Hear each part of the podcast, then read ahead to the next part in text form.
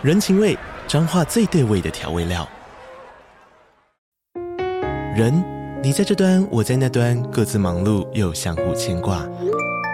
情，街角的吵杂声传递温暖与思念。味，是从每一个转角飘出的乡愁。这里是彰化县政府 Podcast 节目《彰化早咖》，我是主持人内克。从彰化大小事各具特色到旅游攻略，透过轻松有趣的访谈，带着大家走进最在地的早咖。准备好了吗？彰化的故事，我们说给你听。以上为彰化县政府广告。嘿，你别激动。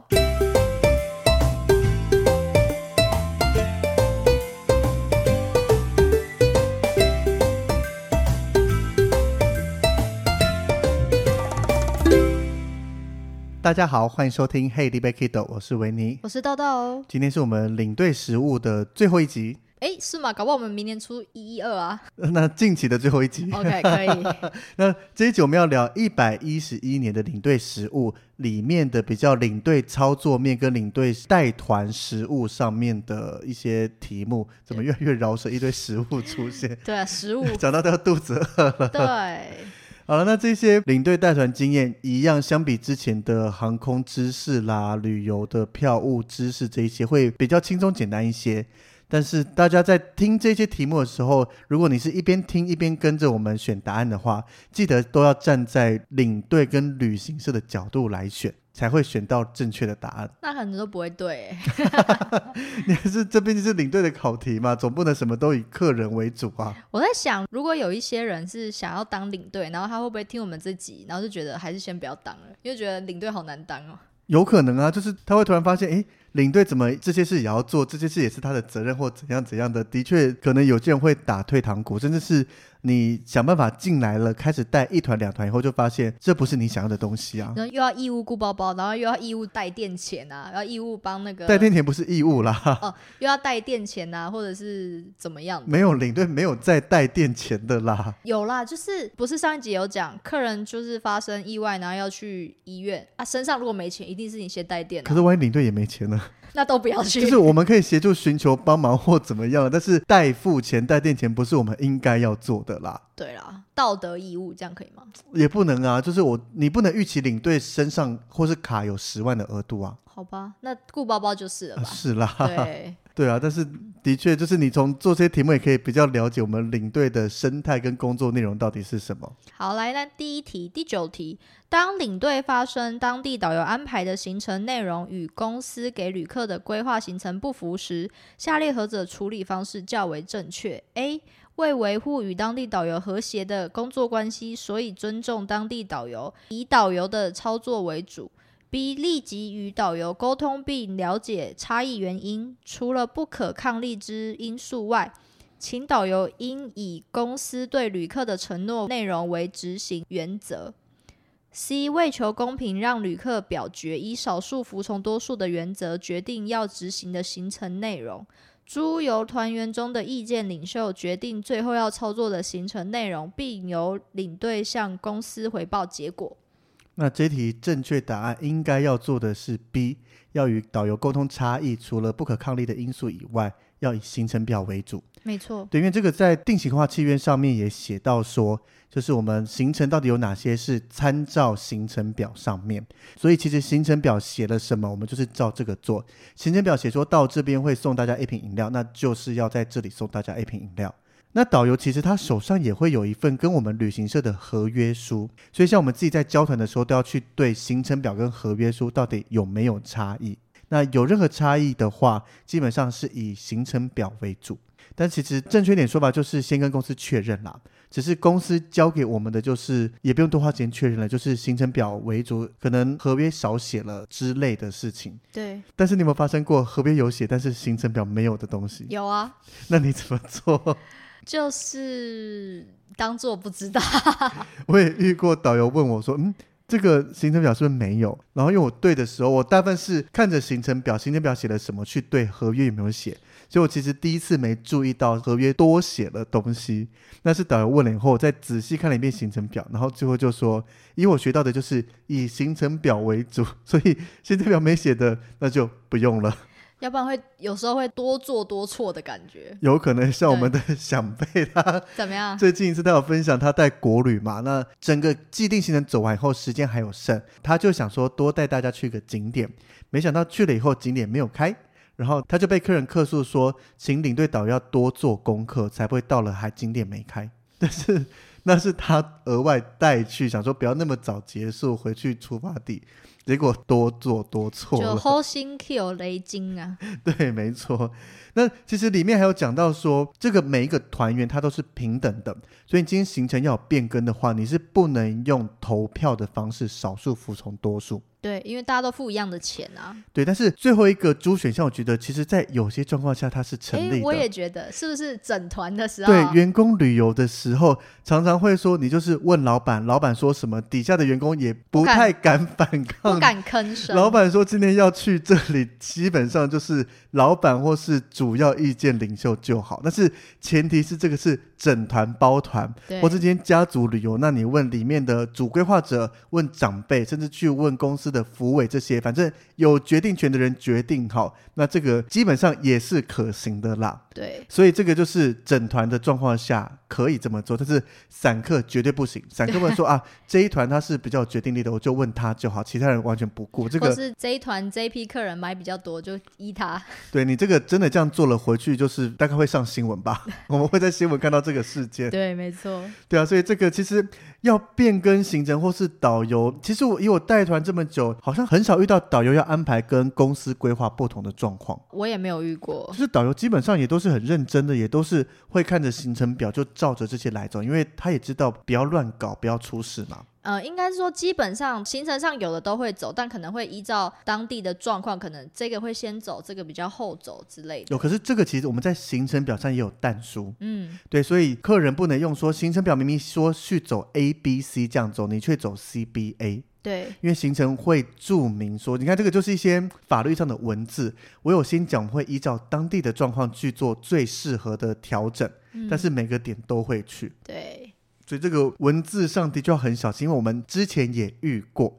就是他这个细节藏在小字里。他说我们到度假村的时候，然后有什么什么什么活动嘛？那正常来讲，我们其他的行程也都会这样子写。那这些活动也都是免费的，所以大家到了这个度假村可以自由的去玩这些活动。我们也不用特别安排，我们会告诉他说哪些活动在哪边，有需要过去或是需要翻译再找我们。但是偏偏那一团，比如说有十个可以去玩的活动，他写的第十一项写了射箭。每人有十支箭，或是每人有脚踏车三十分钟。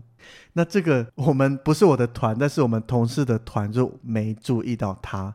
那他是在第二天早上吃早餐才看到。那还好，他们不用太早出发，所以他们就赶快联络客人去把这个射箭的券或脚踏车券伸出来，跟客人说：我们上午还有时间，大家想去射箭可以去射一下，或者想骑脚踏车可以去玩一下。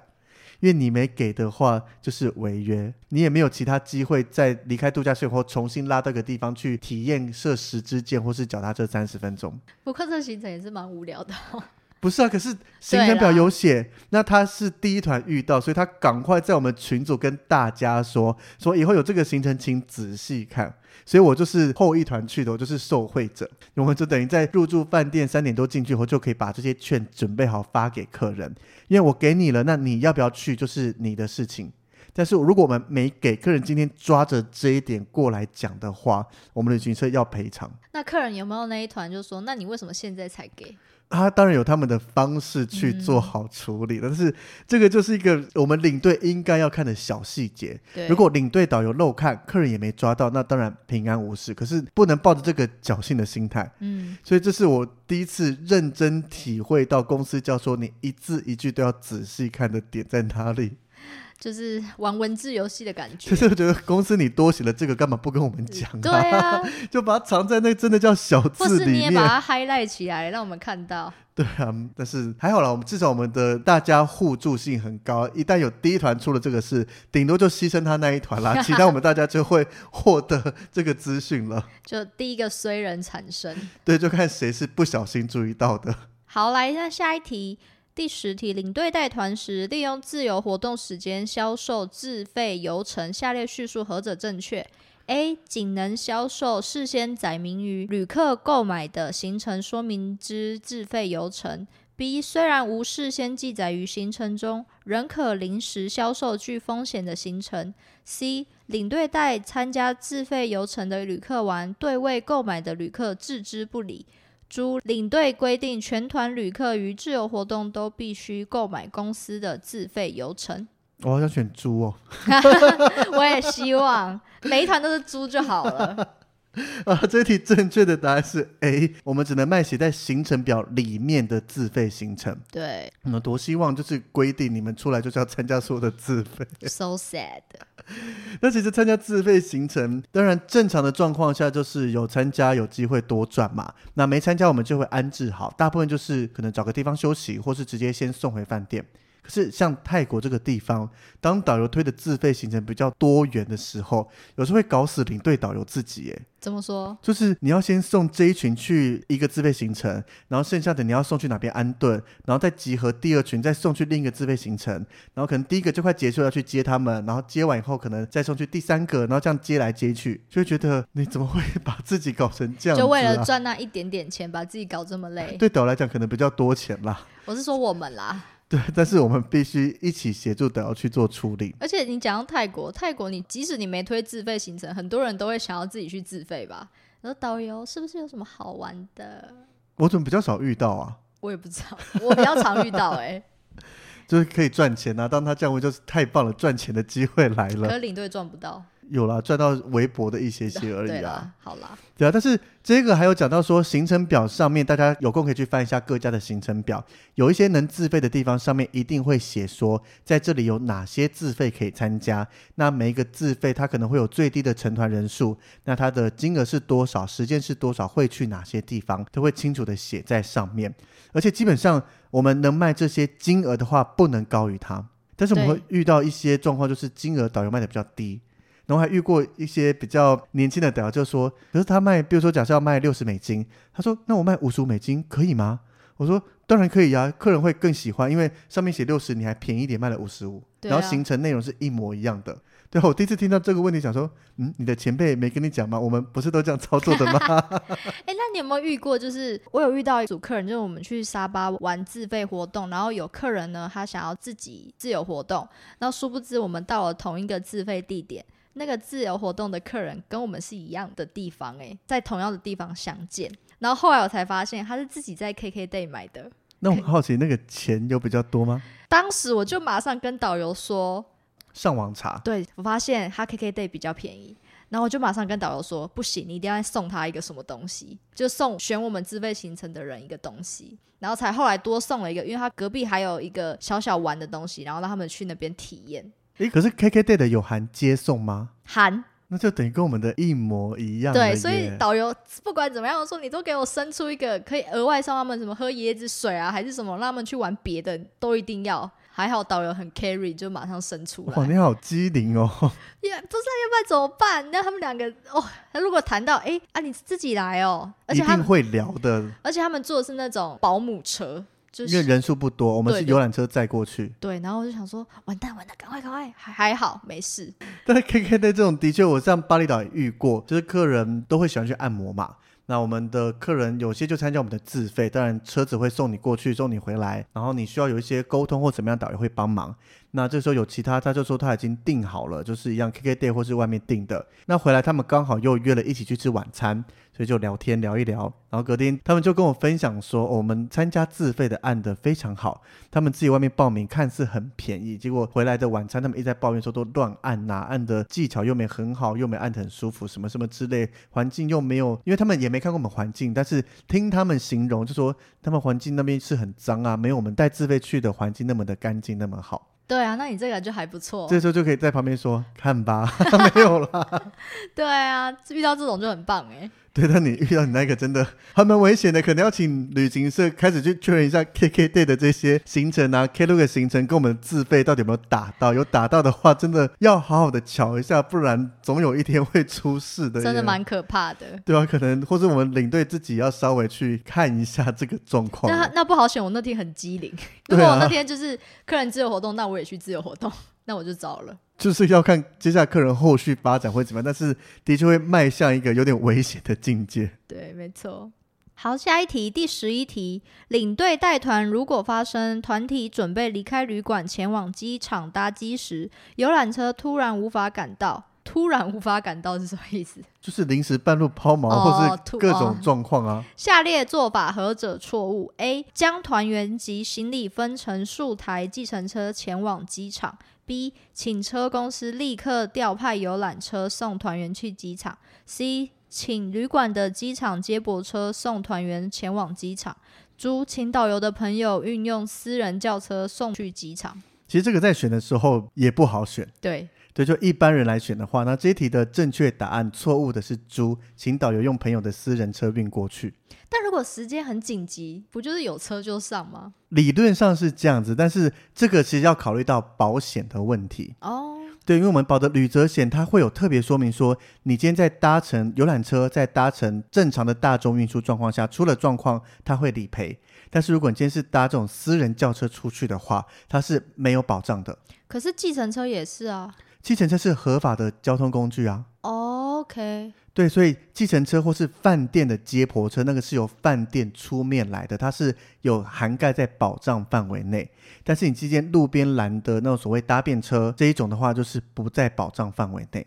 所以这四个选项当然都是可行的，尤其像你讲时间很赶，导游有自己开车来，那可不可以他多载几趟？其实实物上做法，其实理论上他可以的，但是就是万一在这个过程中出事出车祸了，那你必须写报告，保险公司一看，他说：“诶，这个是私人车，不能理赔。”那这就比较麻烦一些些了。就是其实租是可以，但你就是不要遇上需要保险的时候。所以，今天如果真的发生这个状况，那你要从其他地方调车会花点时间，可是导游有自己的车的话，我可能还倾向调其他车过来哦。除非飞机真的很赶很赶会赶不上。对啊，就是你真的很赶啊。可是我可能还是会选择调车。那班机 delay 怎么办？那就是 local 或是游览车，因为是游览车出事，嗯、所以就是游览车那边要去做处理，要负责赔偿。可是这时候遇到一个两难呢、哦，就是客人其实也很急，就是急着要赶回来。这时候客人的情绪就会很不好，他就说明明导游有车，为什么不让我们上之类的。就是我们不会让客人知道导游有车。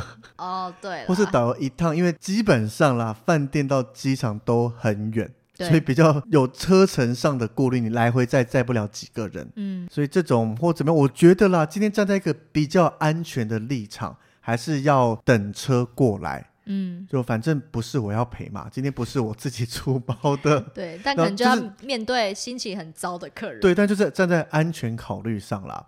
然后你刚刚讲的游览车突然无法赶到，我还遇过导游突然无法赶到的事情哎、欸。那导游睡过头吗？还是就因为他的个人因素？OK。然后早上，因为我们自己都会提早到饭店去帮客人 check out 啦，去让他放行李之类的。然后时间快到了，我想说导游怎么还没出现？当然导游你要压线出现，我同意。可是这位导游他前几天都是提早到的，所以我们就会开始去，哎，这个导游到底在哪里？然后有时候看到赖打电话过来了，他跟我讲说，他因为私人原因迟到了，他没办法准时赶到饭店，然后他会在某个路边，就是他已经跟司机联络好了，在某个路边接他上车。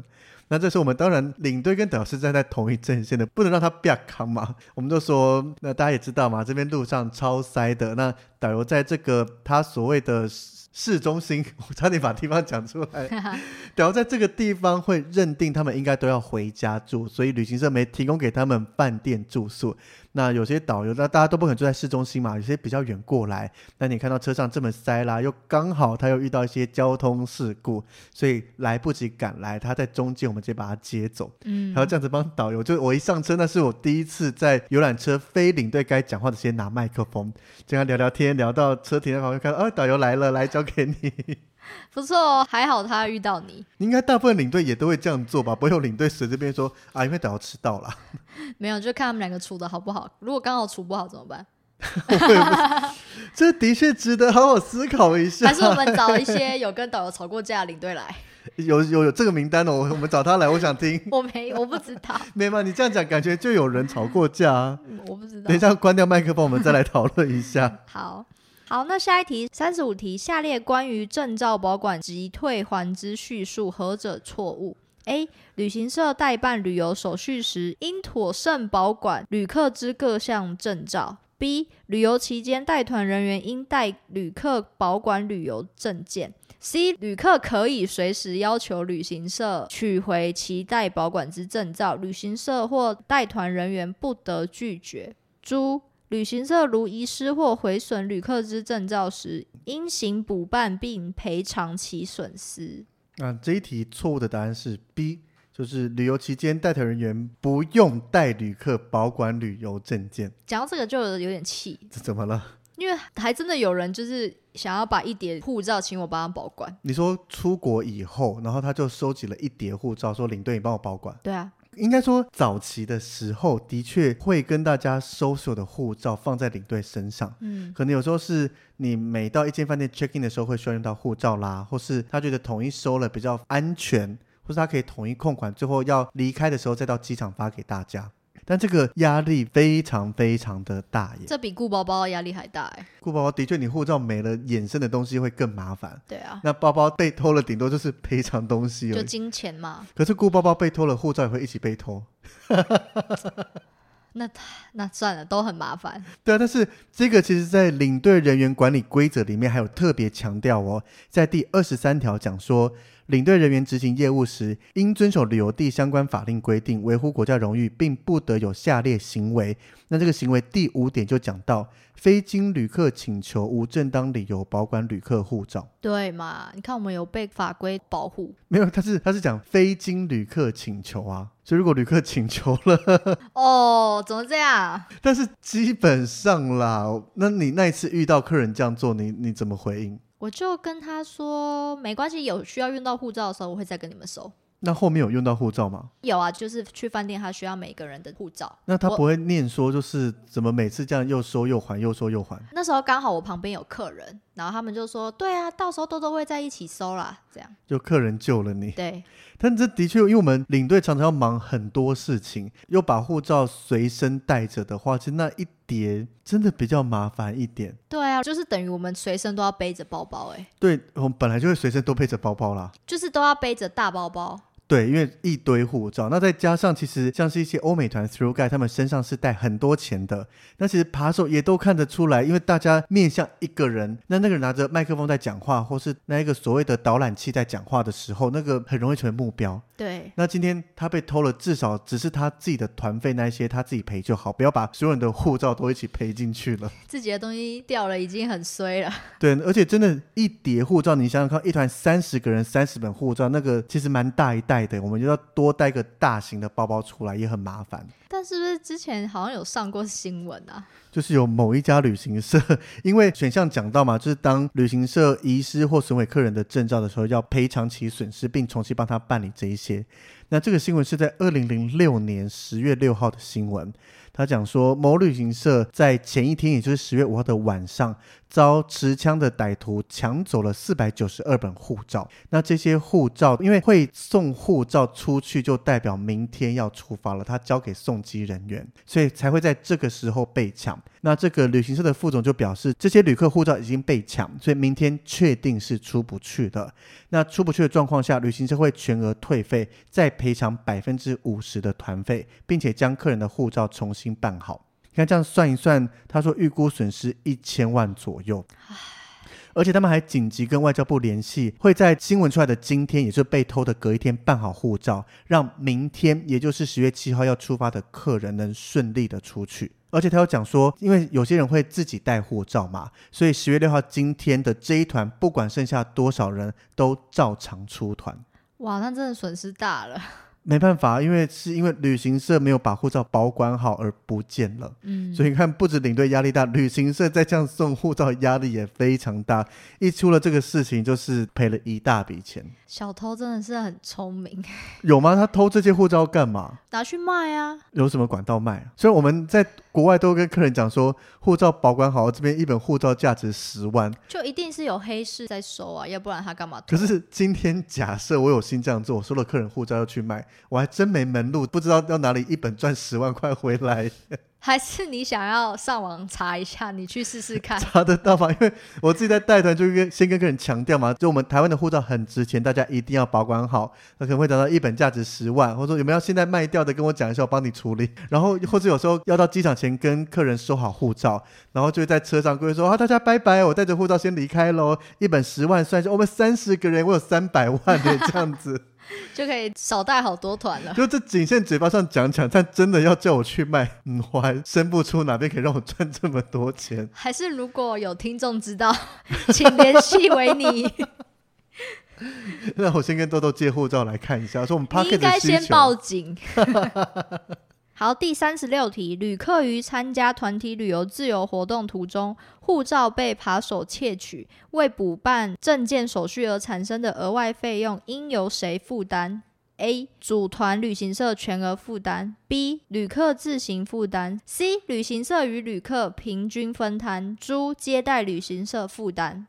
那这题答案是 B，旅客自行负担，这就是责任归属啊，是你自己用丢的。对，其实我们在一百一十年的题目有讲到类似，一样是搞丢证件，但是这一次是旅客自己弄丢，旅客自己的护照被扒手偷走了，所以这个责任在旅客身上，当然所有的事情都是旅客自行负责。所以就说好要跟好领队嘛，自由活动就要参加自费啊，有关系吗？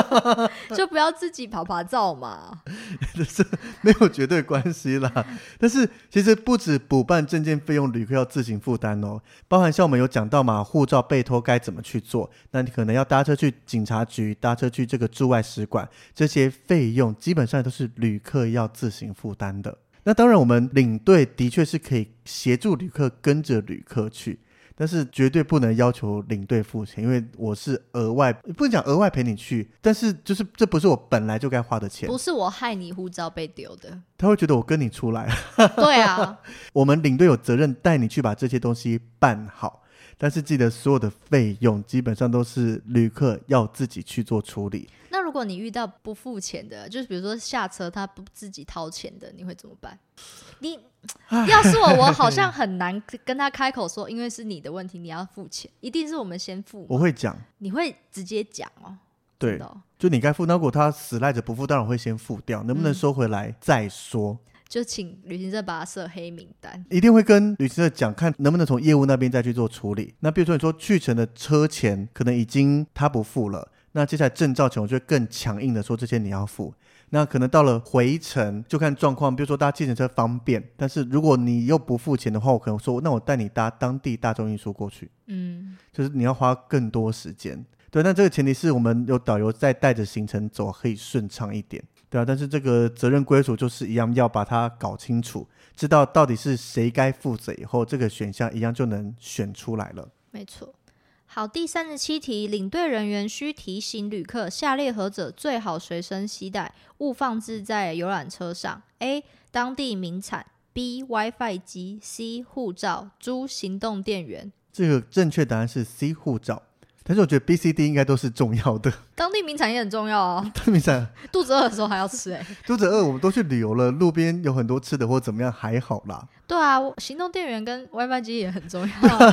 可能旅客会觉得行动电源和 WiFi 机的重要性大于护照，嗯，因为他们外面拍完照可能突然没电了，他需要电源充电，对啊，或是拍一拍，我要跟别人分享、上传 IG、上传 Facebook，我需要 WiFi 机，今天没网络，他就一直反说领队领队这边哪里还有网络，所以当然我知道这一题一定是要选护照了，但是我特别列出来，就是我认真的觉得，在一般大家心目中，除非要搭飞机了，不然 WiFi 机跟行动动电源的重要性应该远大于护照。就是现在大家已经科技的时代，哎，对啊，就是对的确，尤其是你到景点逛的时间比较长，不是那种下车四五十分钟就要上车，可能要两三个小时之类的。那你没有 WiFi 机，行动电源可能你已经充饱电了，还可以手机撑一下。没有 WiFi 机可能会心慌慌的，就会跑来找领队。领队，你可以开 WiFi 借我吗？那领队不一定有 WiFi 机可以使用啊，尤其像那些出团说会送 WiFi 机的，没有算领队的份啊。啊、哦，真的哦。对啊，都是客人两人一台，两人一台，怎么会帮领队准备呢？是没有啊。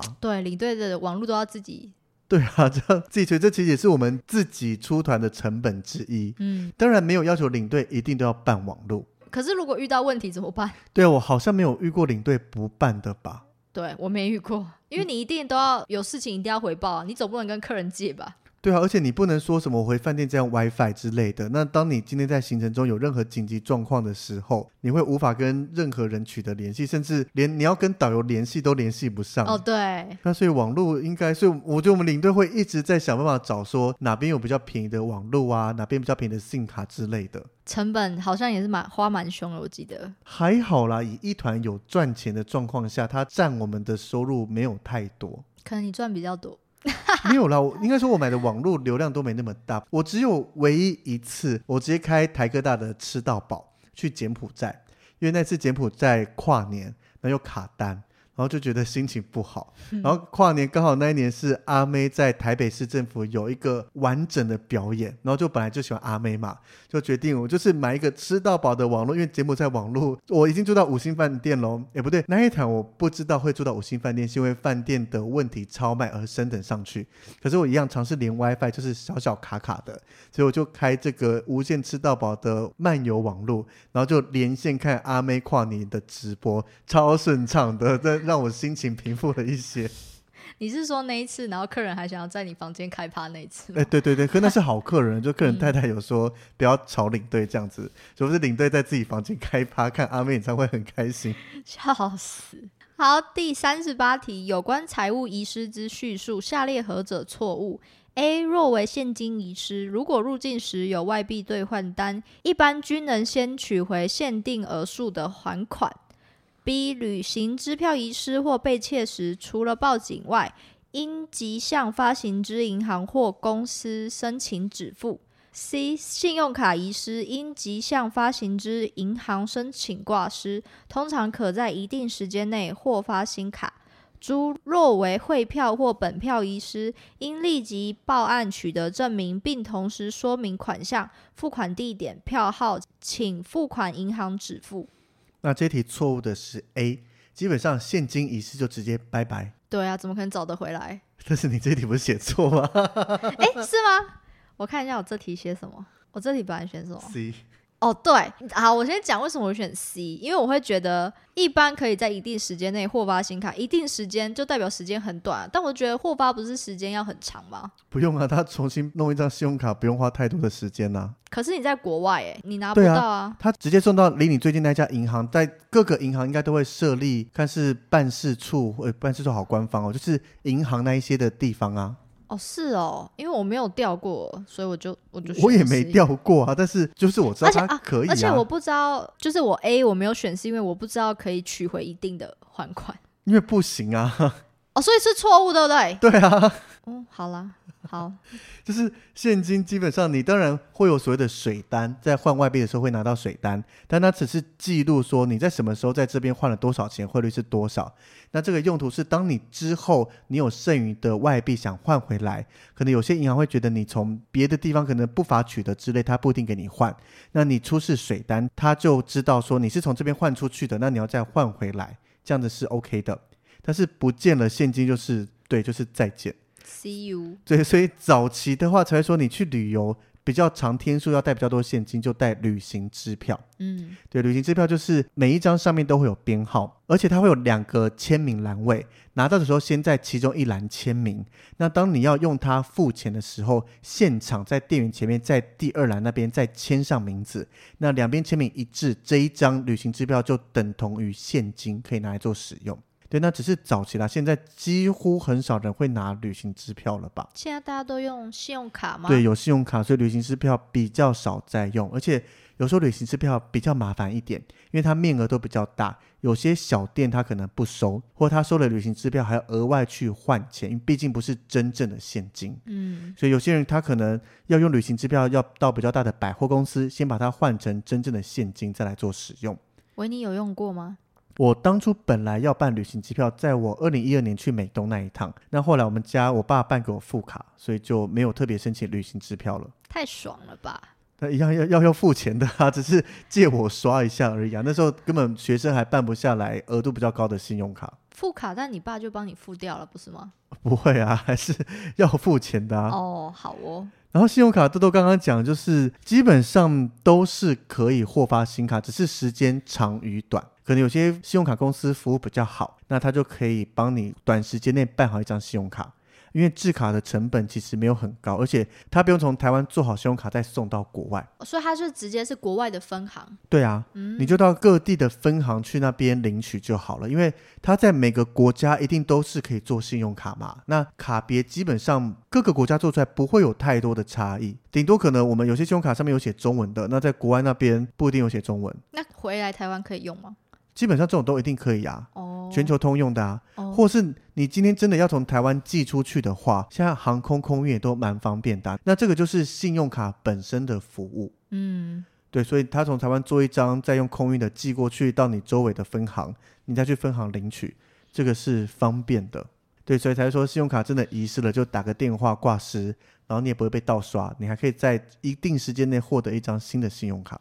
那挂失的那张卡，如果你突然间找到了，理论上应该可以，就是你再重新打电话进这个银行，告诉他说你信用卡捡回来了，那可能要经过一些程序上面的认证，重新再把你这张卡的功能或是效能再开回来，再恢复。嗯，对，但基本上这种已经遗失了，很难再找回来啦。你上一次信用卡都在路上，应该算是在台湾的关系，啊，好不可思议哦。对啊，竟然被捡。到打电话通知，然后送回来了。而且我完全不知道我那张卡不见了。对啊，早知道我应该拿去多刷一下。我有说你可以拿去刷啊。那最后一个汇票或本票的话，你知道这个东西吗？No No。我自己是因为在邮局安心上工过，所以知道有一些汇票这东西存在。这个东西其实就是当你要给别人一笔钱，比如说我今天要给你一笔钱，可是我不想带现金，因为金额比较大，所以我可以去买汇票。它就会有一张纸。就可能类似支票、类似履支这种东西，它这个有效力的纸，上面会写说有多少钱啦，怎么样，那是谁什么什么的，那我就可以带着这张纸过去交给你，那你再拿着这一张汇票到银行，然后把它存到你的户头里面。对，这就是汇票。那汇票一样，万一不见了，你就是像上面讲的吧，去取得报案证明，然后去做一些说明，就可以请银行进行止付，那那一张纸就变成废纸了。哦，OK。对，所以汇票，当然一般我们生活中比较少用到了。你有用过吗？我自己没用过，但是以我在邮局的经验，我我知道，当你今天要去监狱，你想给你监狱里面的人一些生活费的时候，用汇票的方式拿进去给他。嗯，OK，对吧？这也是多学到的。所以他，所以他就是拿着拿到汇票，然后在监狱可以换钱。这个我可能就无法跟你分享，要问一下了。哦、毕竟我没有在监狱里面的经验。就真的只是单纯当时帮忙写汇票，因为我第一次在邮局工作，我真的不知道有汇票这个东西，那就帮他填资料，我也没主动问他为什么要填，是他因为他是妈妈，然后小孩在监狱，他就自己在讲，我要准备这个给我儿子啦，告诉他生日到了，可以让他补贴一些东西什么什么的，所以就连起来，哦，原来监狱是需要用汇票进去的，但是应该说我们也没有再寄钱出去，有啊，可以用现金袋寄出去。哦，是哦，对，我们寄钱可以去买现金袋，上面就会写有多少多少钱。那他也是走一般邮物吗？对，就是邮物寄出去啊，只是他变成他不会直接投你的信箱，他会用挂号的方式。可是人家就会知道那一袋就是钱呢。但是在邮差身上，如果因为这样子被偷，那就是监守自盗啊。哦，好。对，但现金袋的确上面还要特别签名密封起来。嗯，对，这个所以你要直接寄钱也可以。好。好，第三十九题，领团人员带团时，行李及团员个人物品之保管，下列叙述何者错误？A. 团体抵达机场托运行李时，提醒团员不要帮别人托运行李或手拿行李。B. 若有答应团员代为保管任何品项，必定要恪尽保管之责任。C. 抵达饭店时，与饭店行李员对点过行李，并取得行李保管条后，若行李有遗失，则饭店必须负赔偿之责任。诸若在旅行社带往用餐之餐厅，团员因个人之疏失以致物品遗失，旅行社必须负赔偿之责任。那这题错的选项就是猪。那其实跟前面讲的一样，就是因团员个人疏失导致物品遗失，那就团员要自行负责。对，他前面可能要用旅行社带往餐厅去迷惑大家，觉得他是对的，所以旅行社要负责。不管怎样，大家都觉得旅行社要负责啦。但是这一点我特别把它列出来，是因为他前面有讲到，我们到机场托运行李时，要提醒团员不要帮别人托运或手拿，这是非常重要的一件事情。我觉得大家在新闻上应该有看过类似的吧？可是近期很少这个新闻了，怕大家已经。忘了，对，就是松懈了，忘记这件事情。因为在同一团上面，尤其大家相处了几天，也都多多少少有认识。那这时候有团员可能说：“哎，我行李重量不够，你帮我托运一下。”或是要通关的时候过安检，说：“你帮我拿一下这个。”以台湾人的个性，基本上不太会拒绝，嗯，因为会觉得我们都相处几天了，可能又聊得来，都是熟的。可是你真的不知道别人到底的那个心态是在想什么。对，就是应该是说。不能说一直都觉得别人怎么样，但是你确实要保护好自己，就是防人之心不可无啦。对，在这个状况下，基本上啦，我自己学到的观念就是在托运或通关，除了你的家人，那当然前提是家人基本上是不会想害你的。如果家人今天都这样搞了，我也不知道该怎么做了啦。对，就除了家人以外，连朋友我都是建议不要帮他拿行李，也不要帮他托运行李。可是。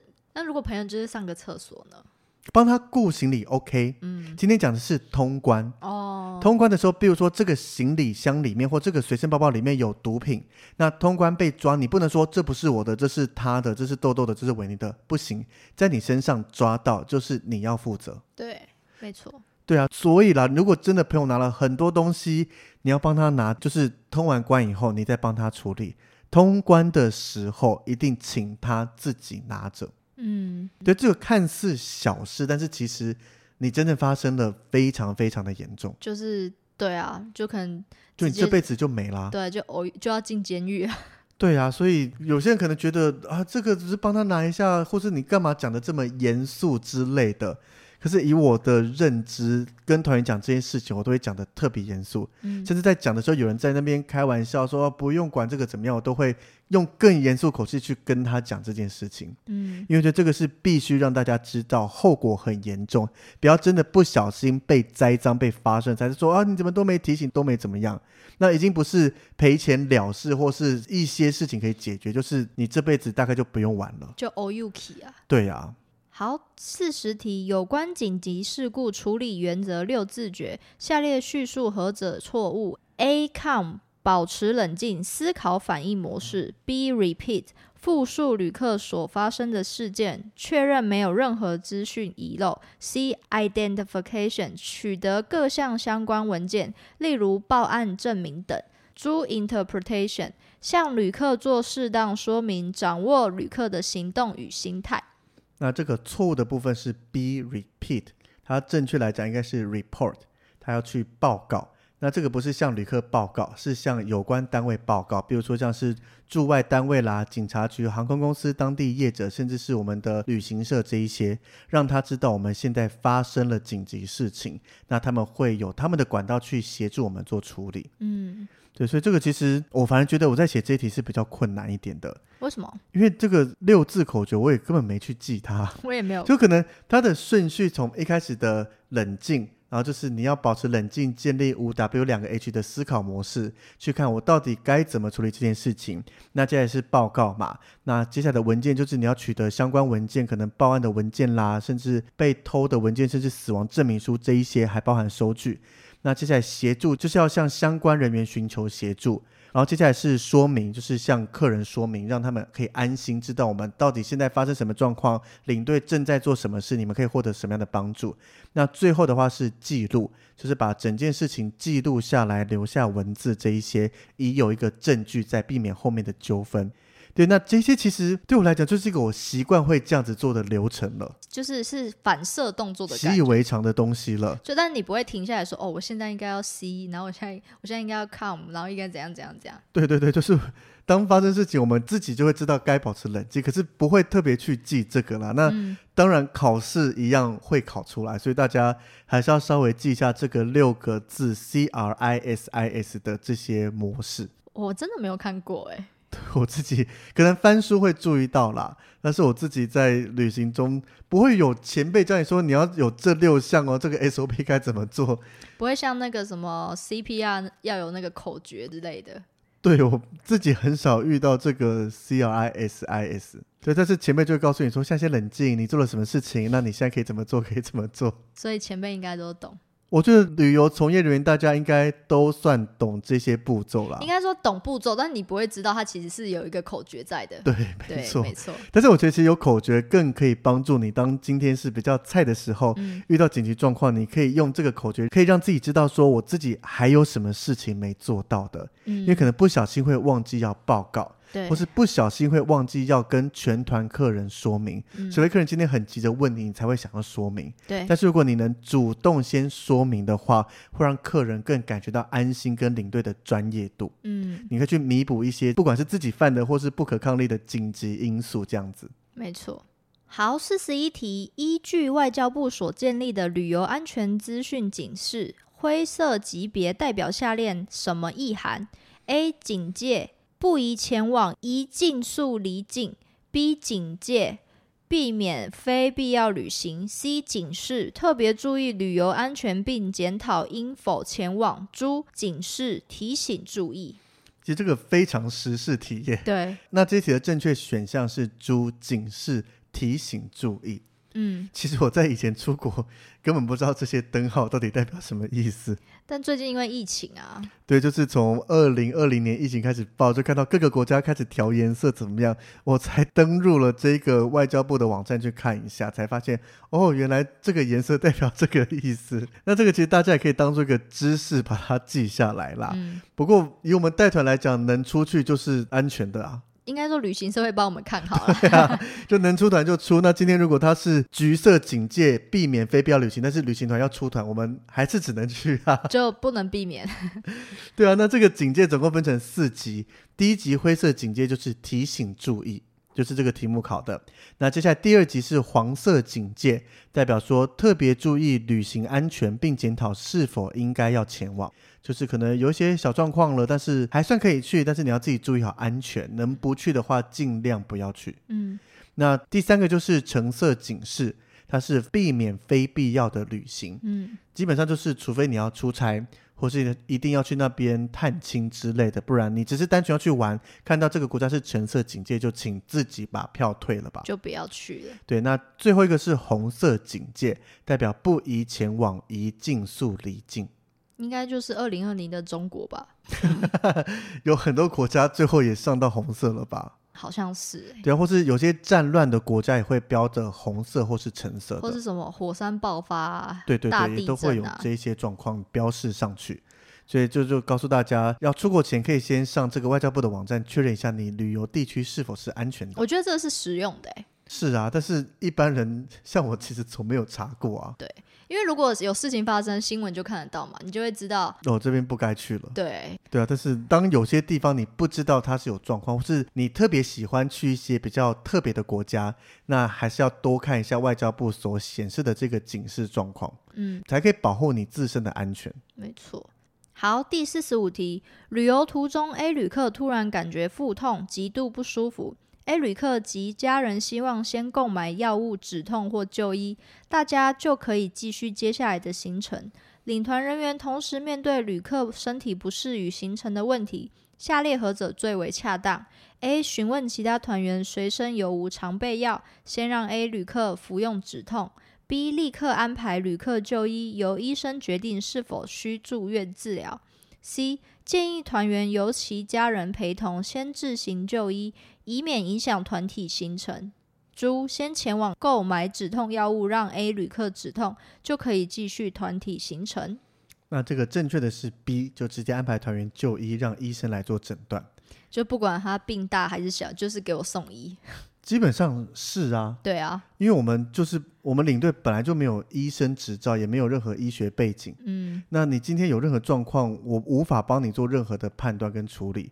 纵使可能它是一些常见的伤口怎么样，我们可以用我们的知识尝试来先帮你做处理，但是最终还是要交给医生。对，不然有任何的状况，我们是担不起这个责任的。而且如果你有保险啊，你也是需要医生的证明书，你才可以有任何拿到保险。对，你才可以有保险金的理赔。嗯，对，所以这个那当然有些人会试着问团员是否有常备药，但这个状况我觉得大部分发生在拉肚子，嗯，或是可能稍微咳嗽、简单的小症状之类的，因为领队是无法给药。对，那我觉得我不会帮旅客问其他团员有没有药，但是他如果自己去问，我们会当做没看到。不，就我会知道，这是就是 OK，这是你们之间的事情。嗯。对啊，那你说另外选项是带团员去买止痛药，我觉得除非团员自己说 OK，他自己去买止痛药就好。嗯，那我们其实还是要建议他先就医，我可以带你去医院，怎么样怎么样之类的。而且应该要有人陪同，不能说由团员跟他的家人陪同自行就医。不行。可是 Alan 那个来我们那一集聊，就是他妈妈带他自行就医。哦，对啊，可能是早期的是，已经 N 年前了。嗯，Alan 还小的时候，很久远了。导游领队地位还很高的时候，有吗？那时候算地位高，应该是。可我听到的确是吓到了啊！以我们现在的状况来讲，你看说像 Through Guide，他也是要找时间让客人自由活动，再把客人处理好。嗯，甚至是请 local 派人来协助处理，基本上很难把客人一个人丢到医院，让他自行去面对，自行去处理。我没有遇过，都是一定有领队陪，或是导游陪，或是导游小弟陪。除非遇紧急状况，你说像 through guide，然后遇到客人发生大事，嗯，那我可能要问一下其他长程线怎么做。但是也有今天，如果是自己带团，客人有事必须紧急送医，是不能拖的话。我可能会选择先让我自己陪客人去医院，让团员们看是现场休息，或是等一下上车了直接先回饭店往哪个地方之类的。嗯，然后同时再看公司应该会有安排当地的 local 可以派人协助，或是用各种方法再去做处理。对，因为通常就医好像都是领队赔比较多，对不对？那是因为我们有领队跟导的状况啊。嗯，那当长城线 through guide 只有一个人的时候，我们可能邀长城线的领队来聊天的时候，把这题记下来，问问看到底该怎么去做。好，可以。OK，那我们下一题。四十六题，团体在菲律宾马尼拉旅游行程中，因当地遭受恐怖攻击活动，且死伤人数破百。即使不是同一区，因考量住宿饭店周遭的景点已陆续关闭，旅行社为顾及旅客之生命财产安全而考虑变更行程。下列叙述何者最为正确？A. 为了确实遵守团体旅游契约，领团人员仍然必须带团员按照原定行程计划前往景点观光游览，并住宿原本安排的饭店。B 团员如不满意变更后的行程，可终止契约，并其旅行社先代付由当地飞回台湾之机票费用，返国后加息偿还给旅行社。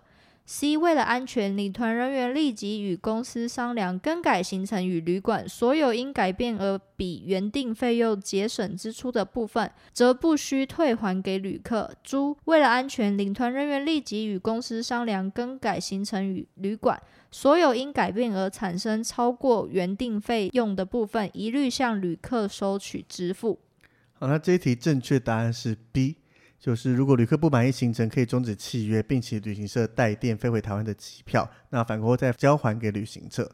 可是我当时选这一题的时候，其实 A、C 之我知道都是不正确的，可是 B 我没办法很大胆的选下去，因为我不知道到底请旅行社代垫是否是 OK 的。就像我之前跟你讲的，就是如果客人自己没有掏钱出来坐车，你是不是就会先掏钱？我觉得是。原理好像差不多。可是今天这个状况是我遇到不可抗力，就是在马尼拉遇到恐怖攻击。那基本上正常做法就是景点都确定关闭的，会想办法提早回台湾。嗯，那必须让大家在安全的状况下嘛。那可能对我觉得应该不会有更改行程又让旅客不满意啦，就整团一起直接拉回来。应该是。对，那 C 跟猪其实这个是一体两面的，就是当今天发生不可抗力的因素，那有任何节省下来的，就是退还给旅客；那超过的话，是旅行社要自行吸收、自行去做处理。对。对，所以 C 组两个选项是这样子，然后 A 选项的话，基本上也没有人会选择它吧？都已经这么危险，你还要继续去前往？有啊，导游领队，我一定要去。就可能会先赏他两巴掌，然后再你说你自己去吧。对，就是在危险状况下，我相信大部分旅客听你的解释都是了解这种状况，对。但是旅客的心情就会顿时变得很沉重。可是也没办法，就是遇到这种事情啦。好，最后一题，下列有关旅游纠纷因素之叙述，何者不是归属于领队服务之问题？A. 未经旅客同意，领队安排行程表以外购物活动；B. 领队依行程表之安排住宿地点离市区及往返景点太远；C. 领队不熟悉携带物品限制，导致旅客物品被没收，甚至受罚。猪旅客未给服务小费，领队对旅客不理不睬或言语羞辱，正常啊？什么东西啊？没有啦，原来偷偷都这样做的哦。不是他不给我小费，我就会心情很不好啊。可是你还是不能不理不睬，或是甚至言语羞辱啊。好啦，也是啦，这只会有更严重的问题。但脸臭臭可以吗？理论上也不行啊。哦，那这一题正确答案是 B。其实这个很好选吧，因为上面讲说领队依行程表安排住宿地点离市区及往返景点太远，这就是旅行社安排的，跟我领队没有关系。这个不叫领队安排或者什么领队自选饭店之类的。对，而且他说领队服务，这不是我们对这服务的内容。对啊，我们就是。有了一行程带你过去是我们该做的工作内容哦，对。可是我们就是一行程了，你要怪就是怪行程啊，怪你自己选这个行程。可是客人就会说啊，你上面明明写 A 饭店、B 饭店或同级啊，你怎么会带来一个不是 A 也不是 B，带到一个这么遥远的饭店？它是同级啊。客人其实不一定分得出来，对，什么叫同级，什么叫不同级，然后他就会上网查，哎，搞不好这间比较便宜哎，什么之类的。这种就会看了，那这个其实也很看文字上面的叙述。嗯，通常，但是我看我们家出团，好像大部分行程上面写 A 或 B 或什么，就会用这几间饭店。除非超卖啊，还是我好像很少遇到，或是几乎没有遇到同级饭店的这个选项。就是我带团住的饭店都是我们在官网上面看行程表就已经会列在上面的饭店了。对，就是它一定有列在上面的。对，好像几乎都这样。那这种反而就没有太多争议了。虽然可能列在上面，以我们自己领队都住过，会有个人私心比较爱的，嗯、或是有些的确比较市区一点，或是周围可逛的东西多一点。对。但行程表经写 A 或 B 或 C，我们只要这三间选一间，都叫做符合行程上面的预期。对，我们只能小小 murmur 说：“哎呀，怎么不是这一间？” 我只会在心里默默的觉得，嗯，怎么又是这一间？我多想住别间。对。可是大部分我觉得都 OK 啦。参加我们旅行社应该都蛮 OK 的。这样再讲，我们听众就一直想问说，到底是哪一家？国门快开了，很快。应该说，大部分旅行社也都是 OK 的啦。哦，对啦。对啊，那你说关于领队的服务，其实对领队服务真的包罗万象，很多种。那领队其实不能做的东西也被限制蛮多的，嗯，像是额外的购物站，这是绝对不行的。然后领队不熟悉带物品，这个也只能说，嗯，怎么会不做功课？对。但是真的有领队，就是嗯。哦，我没有，我是在回想，我应该没有吧？对，我没有。好了，那我们今天跟大家分享一百一十一年领队实务一里面一些我们带团操作上面所出的考题。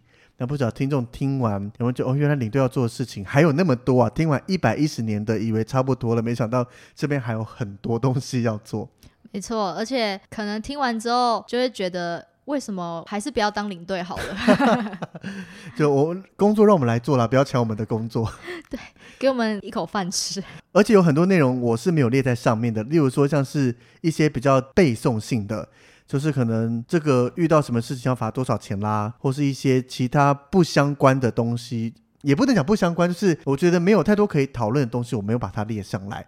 如果听众蛮好奇，到底真正领队实务一总共考了哪些，或是想试写看看到底你会不会及格呢？那欢迎大家可以到考选部的网站上面，它有每一年的所考题跟答案都有。嗯，大家可以自己下载下来写写看，就会发现哦，原来考领队的题目没有大家想象中的简单哦。对，哎，不知道今年录取率有多少？